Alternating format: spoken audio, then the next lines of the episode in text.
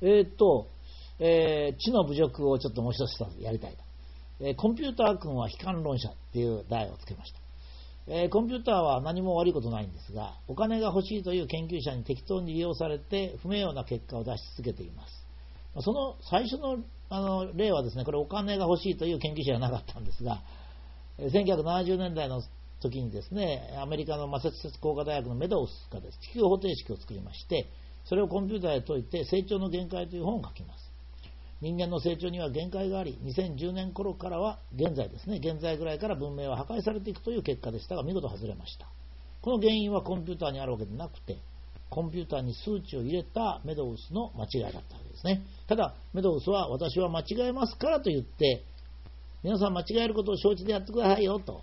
コンピューターはそういうもんですからとちゃんと分かって、えそれを書いて計算している非常に良心的な学者でしたから、それも付け出しています。で、1988年になりますとですね、今度は悪いのが出てきます。アメリカの NASA のハンセンですね。地球温暖化方程式を作りまして、これをコンピューターで解いて、地球が温暖化するとアメリカの公聴会で、アメリカ上院の公聴会で証言をしました。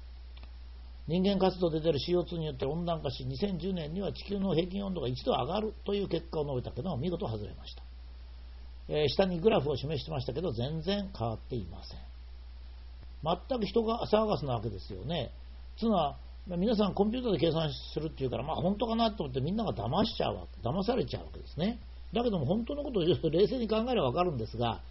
方程式を作るのもコンピューターに近似式、これは必ず近似式入れるんですけど、近似式入れるのも、えー、数値を使うのも全部人がやるんですよね。コンピューターって言うけど、それはただ計算するだけなんですよ。計算方法を言ってるだけですね。今から5年ぐらい前、私がですね、まあ、非常に専門家しか集まってない地球温暖化の研究会に出たときにですね、まあ、もちろん気温方程式だとか熱バランスの式なんか詳しい説明があるんですが、どうも雲の発生がどうなるかとか、海洋との熱のやり取りなどがかなり大雑把なんですよ。私が具体的にここのとこはそれでいいんですかとか、ここのとこそれでいいんですかって聞きますとね、まあ、そこのところは研究がまだ進んでないのでというお答えでした。この答えは不誠実じゃないですね。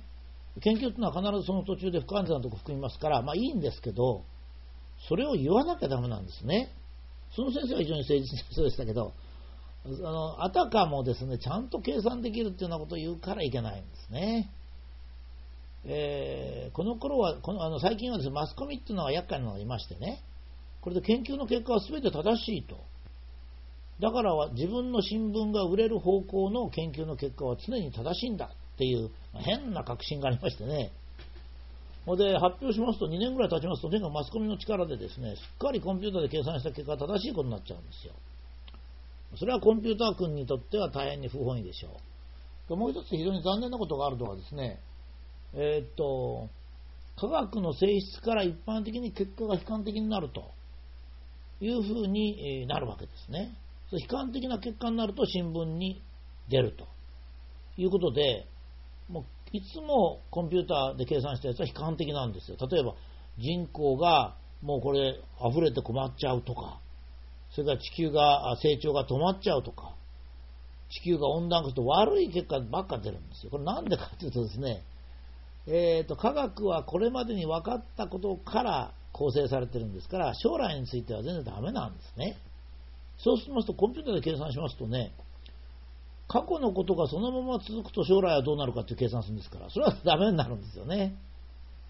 当たり前ですね。だから今の状態がず平安時代の状態がずっと続いたらどうなりますか？それはダメでしょうね。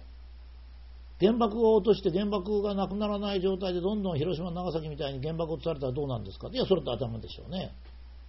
だから、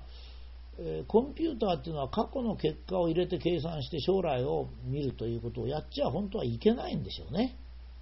つまりコンピューターの使い方が間違ってるということになるんです。えー、コンピューターが本当に自分でプログラムを作ったり自分で勉強してやるんだったらまだいいんでしょうけど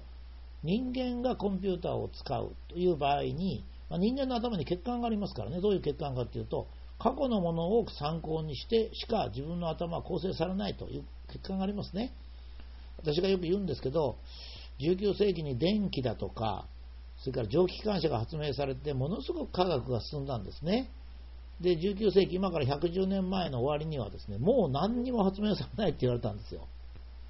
だからもう20世紀は何の発明もないだろうって言われたんですね。ところが20世紀が明けますと飛行機は飛ぶし、自動車はできるし、相対性原理はできるしですね、まあ家電家庭電化製品からエレベーターから何からできて、ついに携帯電話までできるようになるわけですね。また21世紀は大きく進歩するでしょう。それは我々の頭の中に入ってないので、どうしても人間は悲観的になる。その悲観的になった人間が計算をするからダメになる。こういうふうになるので、コンピューター君はかわいそうに、いつも悲観的なものばっかをやらされるということになると。まあ、そういうことですね。